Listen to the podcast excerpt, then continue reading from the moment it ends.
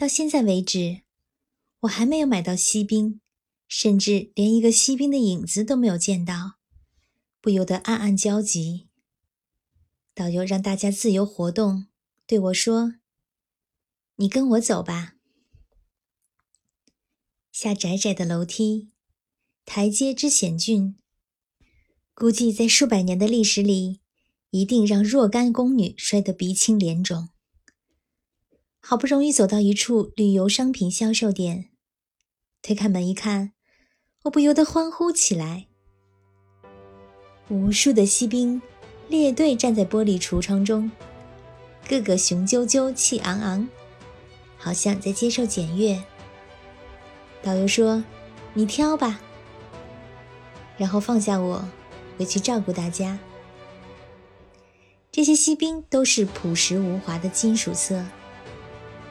仿佛暴雨前厚重的阴云，大的有一拳高，小的只有一厘米，戴着头盔，长满络腮胡子，目光炯炯。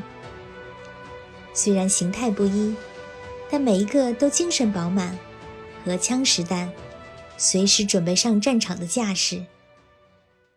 我说：“我要一个锡兵。”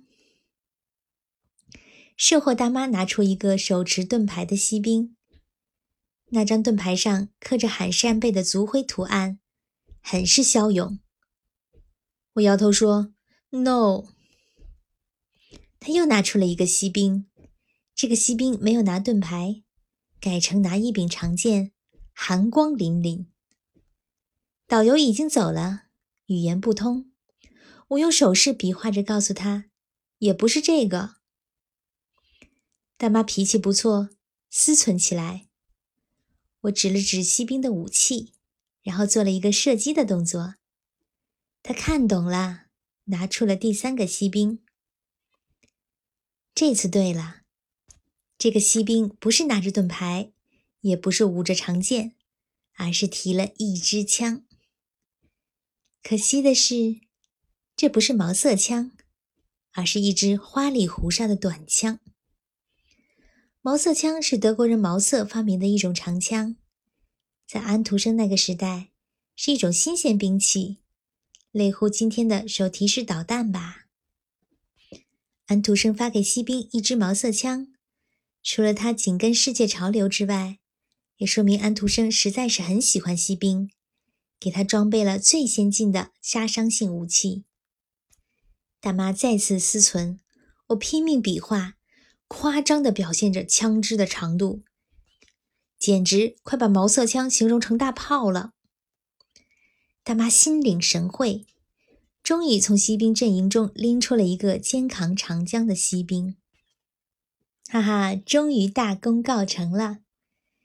这就是那个坚定的锡兵，扛着毛瑟枪，等待着他如火如荼的爱情。大妈也很高兴，拿出一个精致的小盒子。要把锡兵打包。这时，我突然发现了致命的错误：这个锡兵是健全的，也就是说，他的两条腿都完好无缺。这个锡兵不是那个锡兵。我急忙阻止了大妈的进一步包装，急赤白脸地说：“我要一条腿的锡兵。”看着他茫然的神情。我知道他完全猜不透我的意思。急中生智，我来了个金鸡独立，把自己的一条腿尽量藏起来，晃晃悠悠地站在那里。以我的老胳膊老腿儿，完成这个动作并不轻松，踉踉跄跄，几乎跌倒。大妈终于恍然大悟，口中发出呜呜的声音，表示她完全明白了我的要求。我以为这一次大功告成了，但他老人家拿出来的还是零件周全的锡兵，嘴里还不停地说着什么，脚下还摆动着。可惜我听不懂，也不知道再如何表演才能得到独腿锡兵。正在百般为难之际，导游来找我，这才听懂了大妈的告白。原来游人们都喜欢买一条腿的锡兵，店里刚好断货了。最快也要几天后才能供货。目前只能向我提供两条腿的锡兵。怎么办呢？好失望啊！要么就永远留下这个遗憾，让那个一条腿的锡兵活在记忆之中；要么就买下肢体健全的锡兵。大妈冲着导游说着什么，导游却不忙着翻译给我，频频点头。我问导游：“他在说什么？”导游说：“他还在推销两条腿的锡兵。”我问。他具体说了些什么呢？导游说：“他说，真正一条腿的锡兵，其实并没有完成他的爱情理想，还在进行中。